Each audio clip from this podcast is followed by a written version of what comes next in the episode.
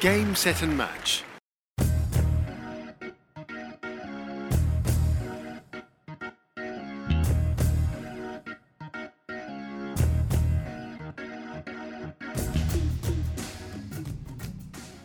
Hola, soy Sol Gómez. Bienvenidos una vez más a Tenis Leer, el mejor podcast de tenis en México hoy en día. En este nuestro décimo octavo capítulo de este proyecto que se consolida cada vez más en el gusto de nuestros seguidores. El invitado a esta ocasión es Alejandro Moreno Figueroa, entrenador mexicano del equipo varonil de la Universidad de Loyola Marymount, que se encuentra en Estados Unidos instruyendo de, su conocimiento a los jugadores colegiales en División 1. ¿Cómo estás, Alejandro? Bienvenido. Muy bien, muy bien. Muchas gracias. Muchas gracias por la invitación, por el espacio y saludos a, tu auditorio. Eh, platica un poco de tu trayectoria. Obviamente, sé que aquí naciste en México, eh, te fuiste a Estados Unidos a, a estudiar, ahorita estás trabajando allá. Cuéntame un poquito de todo lo que ha sido tu trayectoria como jugador de tenis. Pues sí, empecé como todos nosotros en torneos juveniles, nacionales. Eh, empecé un poco tarde, yo empecé a jugar tenis como a los nueve años más o menos, que para comparado con todos mis amigos que empezaron más temprano, pues yo era, yo era futbolista y, y, bueno, no tuve mis primeros buenos o grandes resultados hasta ya más tarde, hasta los 14 años, que fue cuando gané mi primer nacional en singles en San Luis y ya de ahí fui campeón nacional 14, 16 y 18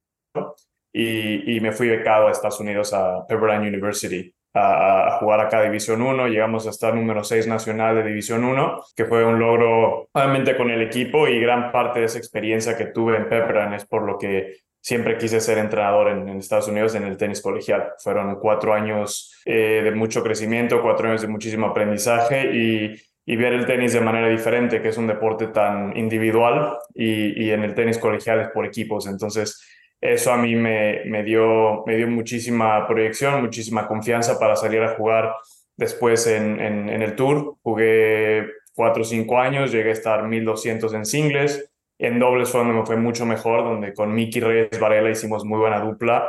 Ganamos cuatro futuros y, y llegué a la final de otros cuatro con otros compañeros y aparte de la final de un Challenger con Miki. Entonces fue el Challenger de Morelos. Entonces fue una carrera donde, donde siento que, que, logré hacer lo que mi talento y mi trabajo me dio. Y a partir de ahí eh, hice una maestría en la Autónoma de Chihuahua, donde también pude jugar el circuito colegial en México. Y gané medalla de oro en singles y dobles de la Universidad Nacional.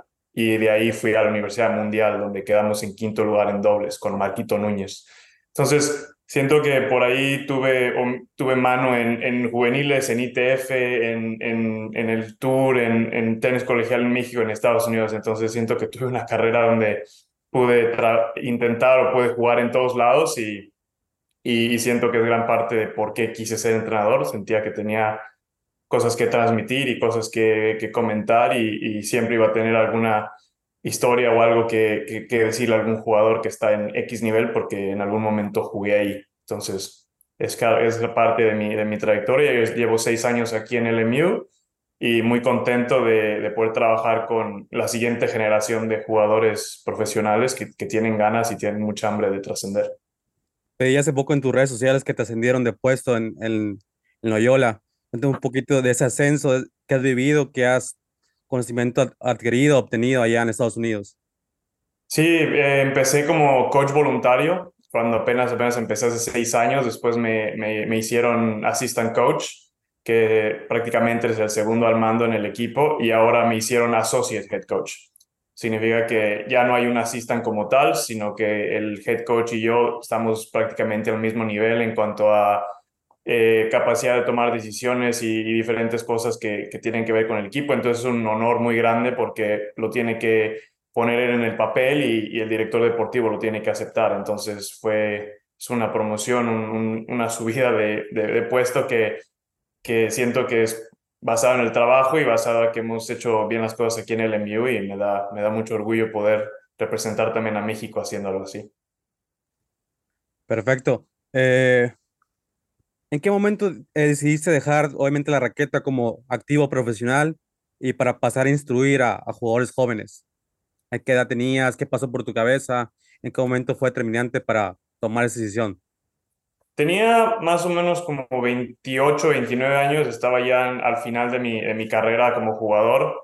Eh, ya había tenido algunos meses donde pensaba que ya no quería jugar, que estaba un poco saturado de diferentes cosas que pasan y Y, para mí siempre fue una meta o, siempre fue algo que, vi eh, volver a Estados Unidos a ser coach colegial, porque como te dije antes, fue los mejores cuatro años de mi vida como tenista fueron en la universidad y, tenía varios contactos, algunos coaches con los que todavía hablaba y, mi ahora jefe me, invitó a, venirme para acá como voluntario, a empezar más o menos a ver si quería o si era lo que yo pensaba y después de ese año como voluntario, el, el que era el asistente se fue y, y, fue que yo obtuve el puesto. Entonces, siempre fue la idea, a lo mejor empecé un poco más tarde de, de, lo normal porque fue, fui jugador y porque yo veía o sentía que podía seguir, seguir jugando, pero ya después de eso, pues cuando empecé aquí en el MU supe que era precisamente lo que quería hacer y ya, ya jamás tuve dudas de que este era el lugar donde quería, donde quería empezar a trabajar y hacer mis méritos como entrenador. Actualmente estás quizás en el, en el entorno deportivo universitario más competitivo del mundo, que es Estados Unidos. Eh, ¿Qué se percibe en ese ambiente universitario División 1, en, tu caso, en, allá en California? ¿Qué nivel de tenis se ve? ¿Qué conocimientos hay que eh, expandir, difundir a los jugadores que están en un ascenso al plano profesional?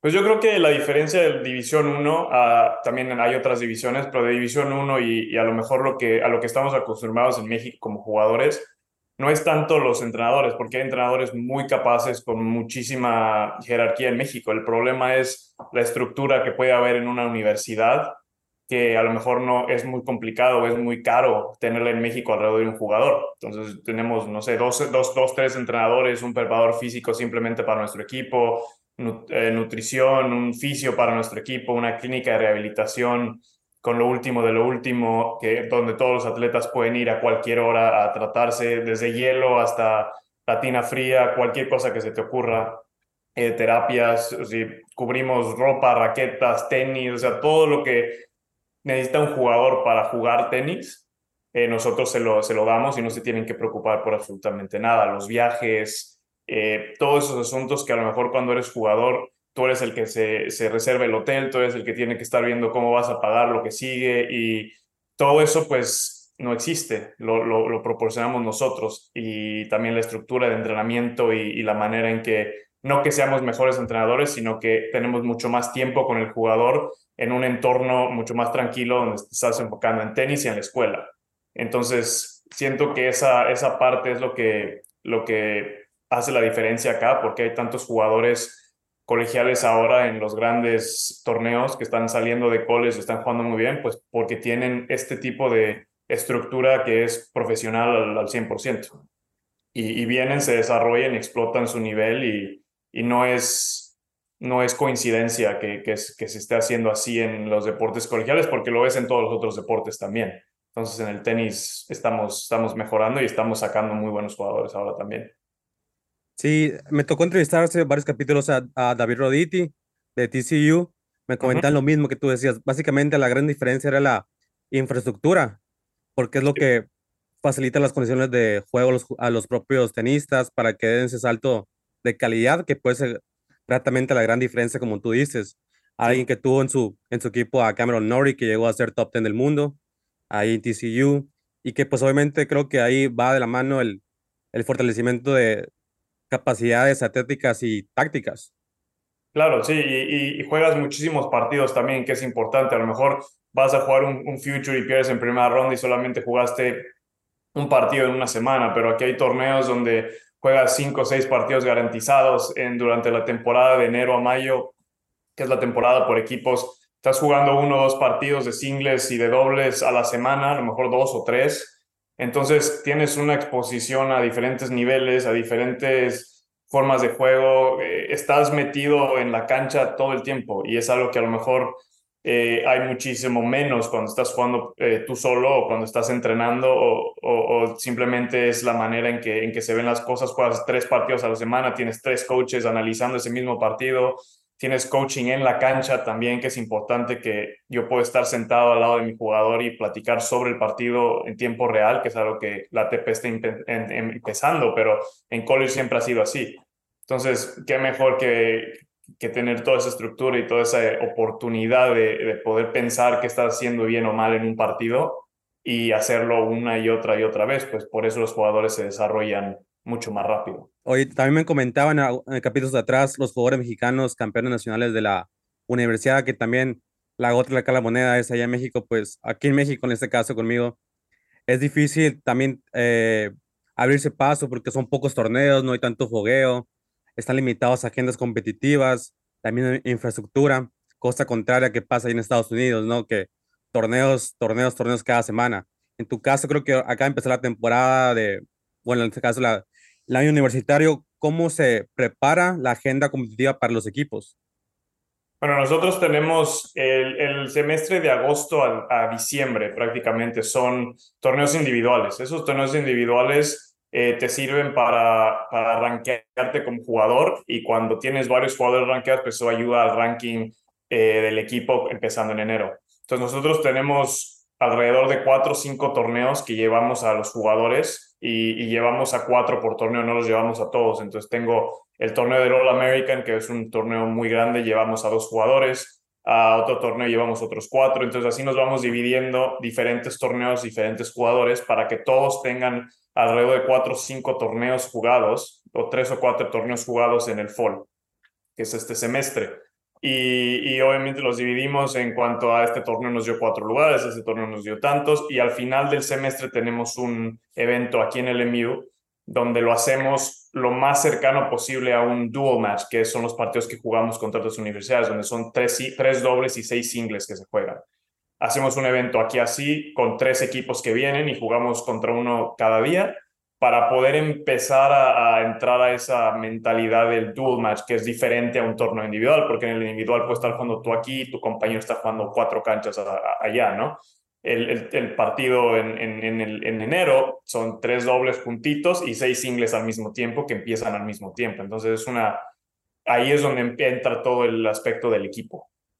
Y, y así lo dividimos y ya en enero pues ya empezamos con el campeonato o con los partidos contra otras escuelas, son alrededor de 21 partidos y son temporada regular y después postemporada, que es el campeonato de conferencia, y después ya sea que tengas el ranking suficiente o ganes tu torneo de conferencia, entras al torneo nacional, que son, es en mayo. Entonces, más o menos así se divide nuestra temporada a, grandes rasgos. En tu papel de entrenador, eh, de capacitar jugadores, desarrollarlos, impulsarlos, creo que hay un trabajo detrás de, de, cada jugador, obviamente el trabajo físico, táctico y obviamente el mental, que es muy importante. ¿Cómo es esa labor de pues a veces guiar a un jugador, capacitarlo, desarrollarlo, impulsarlo.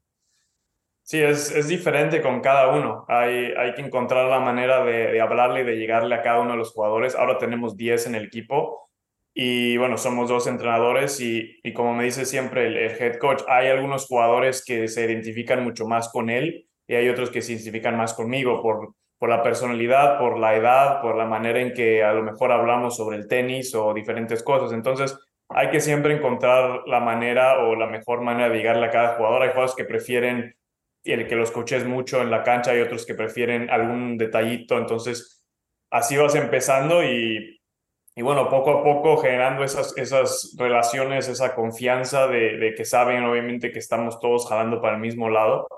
Y, y, empezar a ver, verlos jugar y los tienes en el entrenamiento todos los días. Tenemos también trabajo individual con ellos eh, donde están fuera del trabajo en equipo, que solamente es uno a uno con ellos y, y ahí nos vamos dando cuenta qué les gusta hacer, qué no les gusta hacer. Nos sentamos y platicamos acerca de cómo tú, jugador, te ves siendo exitoso, cuál es el estilo de juego que más, que más te, te parece. Va, armamos un plan entre todos, entonces cuando estamos en una cancha, pues ya hay cierta capacidad de decir, oye, sabes que hablamos de esto, tienes que hacer esto. Ya no hay no hay de que no me dijo, de que esto no lo quiero hacer. Entonces siempre hay comunicación. Yo creo que es lo más importante cuando tienes 10 jugadores, poder comunicarte bien, que haya esa confianza y obviamente saben que, que todo lo que les decimos y hacemos es para su bien. Entonces es parte de eso y, y a veces eres niñera, a veces eres psicólogo, a veces eres amigo, a veces eres entrenador y la línea obviamente siempre está muy marcada entre cierta modo autoridad y jugador, pero al mismo tiempo pasamos tanto tiempo juntos en los viajes, en la camioneta, en la cancha, que somos amigos, hermanos y, y, al final de cuentas, pues todos somos una, una familia muy grande, que es, que es lo, más, lo que más me gusta del tenis colegial. Sí, el factor humano nunca deja de estar presente, la verdad. ¿Qué es lo que más satisfacción te deja de, de ser parte de, de, ese trabajo que tienes? Eh, no sé qué lo más te llena, quizás mejores resultados, no una buena respuesta de un jugador, no sé. ¿Hay algo a ti que te, que te marque? Lo que más me llena es cuando se gradúan y, y, y regresan a ver los partidos, regresan a, hablar con los jugadores, cuando nos escriben, oye, coach, qué, qué, buen resultado tuvo X jugador en este torneo. Y cuando los ves lo que están haciendo en sus vidas, cuando sabes que alguno tuvo alguna, algo que le, que le fue mal aquí o alguna dificultad y lo ves cuatro o cinco años después eh, haciendo, haciendo su vida y, siendo exitosos y, y, obviamente utilizando muchas de las lecciones que aprendieron, no solamente en el tenis, pero en la universidad también eso es lo que más me llena, cuando, cuando, cuando ves el, fruto del trabajo, no solo mío, sino de ellos también y de toda la comunidad del MU, y ves a alguien de bien y representando a la universidad en el mundo real. Eso es lo que a mí más me llena y, y por lo que siempre le decimos que no solamente sacamos jugadores, sino nuestro trabajo también es sacar buenas personas y que, y que se gradúen buenas personas y que al final puedan ver sus cuatro años en college como los veo yo, como sus mejores cuatro años en, en, en sus vidas hasta ese momento. Entonces, es parte del, de la meta que tenemos como entrenadores y, y, y, es lo que más me, me llena de orgullo cuando alguien me dice, oye, coach, extraño estar ahí. Pues, yo también extraño estar en mi, en mi universidad. eh, ¿Cuál es el día a día de un jugador universitario, Alejandro? Eh, entiendo que también llevan clases, es sí. otra faceta que tienen de estudiantes complicadas eh, sacar buenas calificaciones. En el, en el aspecto deportivo, ¿cómo es el día a día para ellos la agenda competitiva? No, nosotros normalmente entrenamos en las mañanas, entonces, eh, por darte un ejemplo de un jugador, uno de los de hoy, tienen su trabajo individual de 8 o 9 de la mañana, que somos dos entrenadores, son dos jugadores que vienen al trabajo individual, entonces uno con cada entrenador. El resto del equipo llega a las 9 y media, entrenamos como equipo de 9 y media a alrededor de 11 y media, 12, que son con todo el equipo, los que hicieron trabajo individual se pueden quedar a completar todo ese entrenamiento o hacen sus dos horas y media y se van antes de, que los otros terminen su última hora.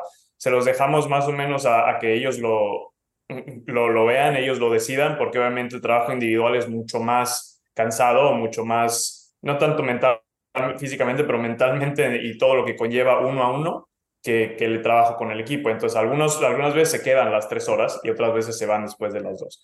Terminando el entrenamiento, tienen alrededor de una hora, hora y media para comer y martes, martes, jueves y viernes regresamos al gimnasio, que son, que son hora y media de gimnasio. Tenemos un preparador físico que trabaja con nosotros y con los dos equipos de fútbol y, y es un excelente, excelente en cuanto a que ya sabe mucho de tenis sus trabajos físicos son muy específicos para tenis, son muy específicos para nuestros jugadores, que alguien le duele el hombro, le cambia y le mueve diferentes cosas en el trabajo físico para fortalecer ciertas zonas.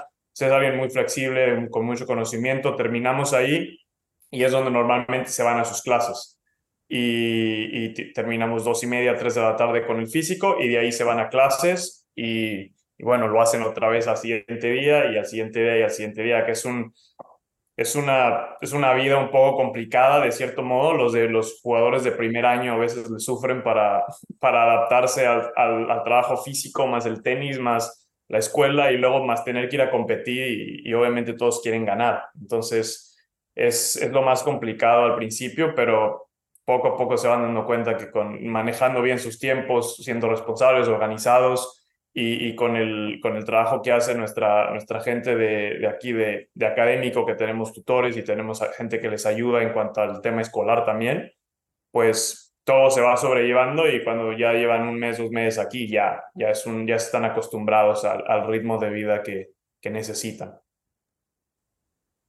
En cuanto a ese proceso universitario que son tres, cuatro años, dependiendo, creo que, no sé, quizás de, de la forma de juego, eh, ¿qué ¿Hay un porcentaje de jugadores que llegan quizás al profesionalismo, llegan a un top 100, llevan un, un estudio eh, estadístico, quizás de esa manera, Alejandro? No sé si hay estudios antecedentes.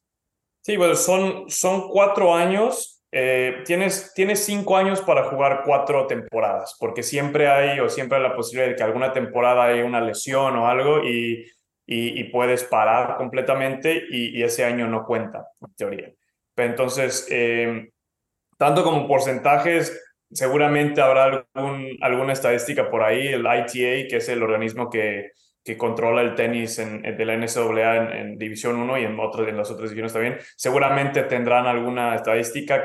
Veo que a cada rato, por ejemplo, en el US Open estaban subiendo cuántos jugadores había eh, ex colegiales en Main Draw y eran muchísimos. En dobles eran muchísimo más también. Y ahora también están haciendo lo del top 100, que habrán más de 10 ahora, más o menos. Y, y, muchos son, son jugadores que estuvieron cuatro años en college. Habrá algunos que estuvieron uno o dos y se pueden ir pro, pero, pero se está dando ya más que, que, terminen sus carreras y jueguen cuatro años y de ahí salgan al profesionalismo, porque ahora con 22 años ya todavía estás, estás joven para poder jugar. A lo mejor antes ir a college era dejar de ser profesional, porque a lo mejor muchos se retiraban a los 26, 27 años, pero ahora que ya todo el mundo juega hasta pasados los 30, pues con 22 años todavía estás muy a tiempo para poder salir y, y competir. Aparte que compiten en futuros durante el, año colegial. Tenemos un jugador que ahora este verano eh, sacó tres puntos ATP eh, jugando torneos profesionales por su propia cuenta y ahora regresa y ahora está jugando colegial este semestre. Entonces se puede combinar perfectamente y como se puede combinar, entonces yo creo que ese porcentaje va a seguir subiendo de, gente que no nada más top 100, pero a lo mejor top 300 hay muchísimos más también y a lo mejor no nos fijamos tanto porque siempre está ese número del top 100, pero, pero sí hay muchísimos jugadores colegiales jugando singles y dobles, hombres y mujeres en, en, en todos lados. El, el, jugar División 1 en Estados Unidos es, es quizás el camino ideal para trascender, para eh, asentarse en el profesionalismo, Alejandro. Es, es, como el camino ideal, porque no puedo decir el ejemplo, el caso Ben Shelton, que puede ser un caso extraordinario. Jugó un año, fue campeón en singles en el NCAA y ¡pum! Ahorita es el top 15 del mundo, un año y medio después, dos. Sí. Bueno, no necesariamente División 1, porque hay, hay algunas, algunas veces donde un jugador a lo mejor no tuvo buenas calificaciones o a lo mejor dejó de estudiar, por ejemplo, y hay otras divisiones donde a lo mejor por el tema académico no puede ser elegible para División 1, pero siempre está NAIA o Junior College, donde puedes empezar ahí y puedes prácticamente recuperar ese estatus académico y de ahí o brincar a División 1 o, o, jugar ahí. Hay jugadores muy, muy buenos en esas, en esas divisiones también que por mil razones no fueron elegibles, porque también la NCAA no es que sea un muy fácil de navegar para mucha gente. Para nosotros tampoco hay reglas diferentes cada año y, y hay que estar casi, casi con mucho cuidado para no perder elegibilidad. Pero, pero siento que ya sea División 1, 2, 3 o NAIA o la que sea, la estructura que se puede, que se puede ver aquí, como ya hemos comentado antes, es lo importante.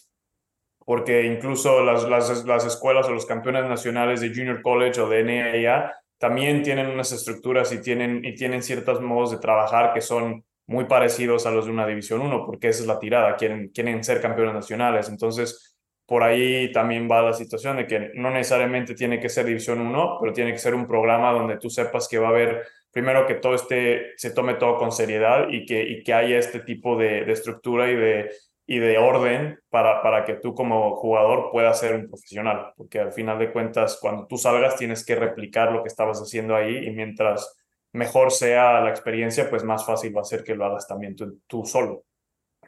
Tú ya con seis años allá en Estados Unidos trabajando en, en, en colegial, ¿cuál sería el nivel de juego equiparable a lo que ves tú fin de semana, fin de semana en el, la gira profesional? Quizás un Futures, ITF o un Challenger ¿Qué es lo que más equiparable en cuanto ves a, a estilo de juego, calidad de juego, se puede decir? Pues yo creo que en, en los torneos colegiales más grandes, por ejemplo el All American, eh, yo creo que muchos de los jugadores ya tienen nivel de Challenger, por ejemplo. Y, y, son jugadores, de hecho la ITA está trabajando con la ATP para dar oportunidades y dar wildcards a challengers, a jugadores dentro del top 20 y próximamente top 30 y, y más arriba, eh, que están jugando colegial, que están, porque para estar top 20, top 10 en División 1 tienes que ser muy, muy, muy bueno. Y, y, siento que esos jugadores ya están a un nivel de poder empezar a jugar Challengers. Cada semana estás viendo la página de Instagram de, de, de Challengers y ves quién ganó esa semana y los vas reconociendo de que estuvieron en college el año pasado o hace un año o hace dos años. Entonces es Shelton, pero también hay muchos que están saliendo de college y luego, luego ganando challengers. Y, y no es coincidencia tampoco, incluso en los futuros también. Ves, ves jugadores colegiales y, y, sabes que están al nivel perfectamente de, para competir en eso. Entonces, siento que sí, hay, hay, hay, mucho nivel en el, en el tenis colegial, hay mucho nivel en diferentes zonas de Estados Unidos también. Nuestra región en, en el sur de California es una zona, una región muy dura, con muchas escuelas de mucho nivel, la zona de, de Texas también. En Florida también hay muchas escuelas, entonces siento que obviamente División 1 o una escuela en esas zonas es mucho mejor porque vas a estar con, todo el tiempo jugando con, con, gente de esa región donde hay más nivel. No necesariamente que sean las mejores, no necesariamente que el, campeón nacional va a salir de aquí, pero siento que como jugador tienes muchas más oportunidades de jugar con, con gente nivel. Hay muchos torneos en California, UTRs eh, abiertos de dinero. O sea, cada fin de semana en Los Ángeles hay torneos y el clima se presta para eso también. Entonces hay regiones en Estados Unidos donde hay mucha más competencia, hay más jugadores y, y cada fin de semana lo vemos aquí también en el MU. Los jugadores van y compiten y, y, ven y, juegan contra gente que, que, que, a lo mejor no tendría que estar jugando un UTR de dinero porque están 200 ATP, pero aquí están. Y, y así es, es más o menos la, la experiencia en esta zona del país. Oye, Alejandro, y ahorita ya pasando al, al, tema de entrenadores, ya hablamos muchos de jugadores. Eh, ¿Cómo es, el pro, ¿Cómo es el día a día de un entrenador para ti? ¿Cuál es tu rutina de trabajo? ¿Cuál es tu horario? ¿Qué tanta capacitación previa hay? ¿Un estudio táctico, técnico de, de rivales, de tus propios jugadores? ¿Qué tanto aprendizaje y, y, y, esquema de trabajo hay que hacer? Sí, bueno, eh, horario como tal, te, te podría decir que es nada más el horario de entrenamiento, pero como, como entrenadores aquí hacemos de todo. Nosotros somos los encargados de, obviamente, planear los viajes, los encargados de reservar todo, los, los encargados de eh, pedir la ropa, que el LMU esté bien puesto en la playera, o sea, las cosas más pequeñitas que te imagines que son cosas administrativas tediosas, eh, lo hacemos nosotros también. Entonces, yo llego a mi casa después de las cuatro, cinco, seis horas de entrenamiento que tenemos y, y, y hago las cosas administrativas. Hay días que termino temprano, hay días que que por más que haga se me acaba el día. Entonces no hay un horario como tal, tampoco hay un horario en cuanto a si algún jugador necesita algo, pues es parte de lo que platicamos también con las familias cuando los reclutamos, que estamos aquí 24/7 para ellos también. Es mucho más con los extranjeros que como yo en, mi momento pues me fui de México y estaba en otro país con otro idioma y y obviamente la, la, tranquilidad que tenían mis papás de que mis entrenadores estaban preocupando por mí y estaban ayudándome en lo que necesitara, pues es lo que hacemos aquí también. Entonces, desde que un, un jugador necesita algo a las 10 de la noche porque se peleó con la novia, hasta... Y, pasa y pasa seguido y, y, son cosas que, que pues uno no puede planear y, estamos aquí eh, de tiempo completo. Nos preguntan que si tenemos hijos, por ejemplo, pues sí tengo 10 que son mis jugadores y, y, hay que tratarlos como tal y, y, y tanto capacitación y, cosas que más o menos como vemos los otros partidos, pues siempre hay entrenadores, tenemos obviamente gente con la que yo jugué, entrenadores míos que ahora están en otras escuelas donde si vas a jugar contra alguien y saben que jugaron, pues la, la típica llamada de, oye, pásame el, el reporte. Y hay, hay muchas redes así donde puedes más o menos conseguir ciertas, eh, el, pues el, la, estrategia contra un equipo también en general y, bueno, al final así se hace todo aquí.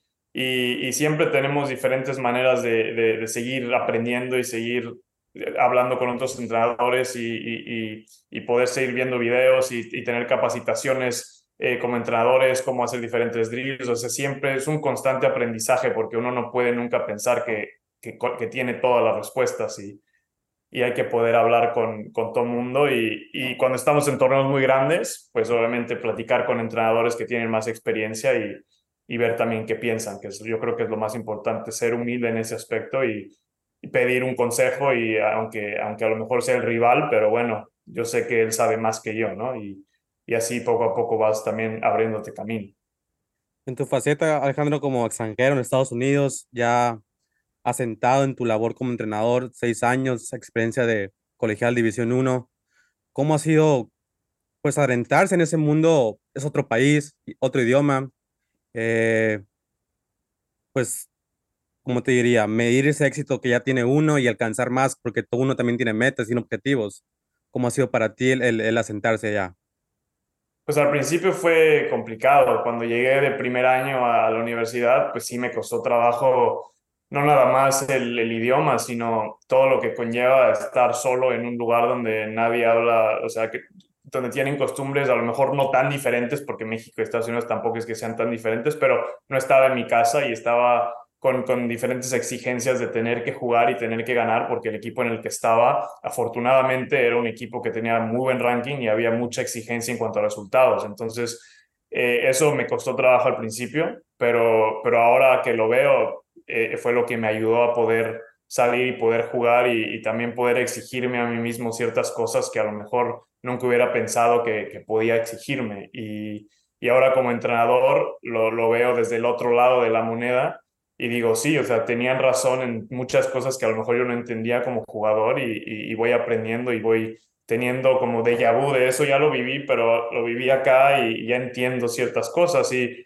y como extranjero siento que en una zona como California, pues hay, hay mucha más latitud para poder, no nada más hablar español también aquí, pero, pero hay mucho, el, el extranjero lo quieren más en estas en partes como como California, como Los Ángeles. Entonces, nunca me he sentido eh, fuera de, de, nada, siempre he estado bastante acobijado. Tengo gente que conozco desde la universidad, mi esposa la conocí en la universidad. Entonces, tengo mucha gente que ya tengo tantos años de, conocerlos que, tengo un, círculo muy bueno. Soy afortunado de tener un círculo muy bueno que, que me ha apoyado y me ha ayudado en tantos años estar aquí lejos de, de México, lejos de la familia y, y bueno, también siento que cuando voy a México sigo teniendo los mismos amigos del tenis que, que son para toda la vida. Entonces, siento que no estoy tan lejos tampoco de, de eso porque voy hoy en día con la tecnología, pues puedes estar en dos lugares, tres lugares al mismo tiempo, ¿no? Entonces, eh, ha sido complicado. No me gusta decirle sacrificio porque obviamente lo haces sabiendo y lo haces con todas las ganas y toda la actitud. Entonces, han sido años de trabajo que, que, gracias a Dios han dado frutos y bueno, vamos a, a seguir por más. Perfecto. Ya última pregunta, Alejandro. Eh, ¿Cuál es la agenda que viene eh, de trabajo de, del equipo de varonil para este, lo que resta del año? Bueno, tenemos el, el, evento que te platiqué, que es aquí en la escuela, con tres, tres equipos que vienen. Eso es aproximadamente en dos semanas y de ahí empezar a preparar ya el eh, enero, empezar a preparar los, los partidos contra las otras universidades. Tenemos ya varios jugadores que, un jugador que no es elegible este semestre, que puede empezar a competir en enero. Entonces vamos a ir a un torneo en, en Palm Springs, en Indian Wells, donde el ganador se gana un wild card al Masters 1000, a la quali. Vamos a llevar a tres jugadores ahí. Entonces son también el tipo de oportunidades que no nada más estar en esta zona nos da, pero también el, estar en tenis colegial, que quién fuera a pensar que vas a jugar un torneo donde si ganas vas a estar codeándote con los mejores 60 del mundo. Entonces, esa es la parte de, colegial que ahora está mejorando muchísimo. Vamos a llevar a tres jugadores ahí y de ahí empezar ya la temporada. Primer partido es alrededor de enero 16 más o menos. Y de ahí son cuatro meses de, de no parar, de no parar, de viaje, de viaje, partidos y y es la, la parte más bonita del, del, año porque para eso estamos trabajando ahora y estamos haciendo el físico y los traemos que la escuela y que todo bien y que hay que para que lleguemos en enero y sea piloto automático, ¿no? Y es lo más, lo más interesante. Eh, objetivos individuales y colectivos para la temporada. Para la temporada, eh, ganar nuestra conferencia. Eh, tuve la fortuna de cuando jugué ganar esta misma conferencia con mi equipo entonces quiero también tener esa parte del currículum de haberla ganado como jugador y como entrenador, que eso es, eso es un logro personal que quisiera tener, pero también para el equipo, porque el MU nunca la ha ganado, hemos estado cerca, hemos llegado a la final, pero, pero ese siempre es la meta. Cada año tenemos esa, ese objetivo muy claro de, de ganar la WCC, que es nuestra conferencia, y, y de ahí poder pasar a la nacional. Entonces, yo creo que los jugadores nuevos reclutamos con esa mentalidad de vamos por este objetivo y, y, cualquier jugador mío que le preguntes te va a decir exactamente lo mismo. Esa es la, la meta cada año. Perfecto, Alejandro. La verdad, te agradezco por tu tiempo, eh, por tu disponibilidad, eh, por esta realidad, este capítulo y desearte el mejor éxito para la temporada con el equipo de, de Loyola, Loyola Marymount y que les vaya muy bien y ojalá puedan eh, tener mucho éxito en, en Colegial División 1. Muchas gracias, sí, te agradezco el tiempo, te agradezco el espacio y, y también qué bueno que haces esto para que los jugadores mexicanos también puedan tener otras perspectivas y ver eh, cómo hacemos las cosas acá y, y, obviamente que se motiven y, se, y, y, hagan las cosas para venirse a Estados Unidos. Como te dije, no tiene que ser División 1, no tiene que ser la top, lo que quieras, simplemente es otra manera de ver las cosas, otra manera de trabajar y, y una estructura diferente que, que seguramente les va a beneficiar mucho.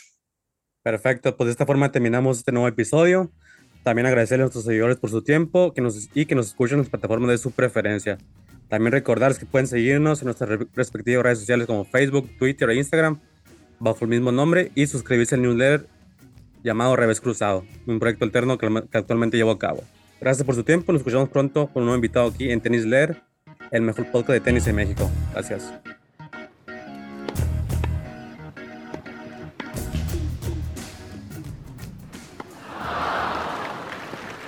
Game, set and match.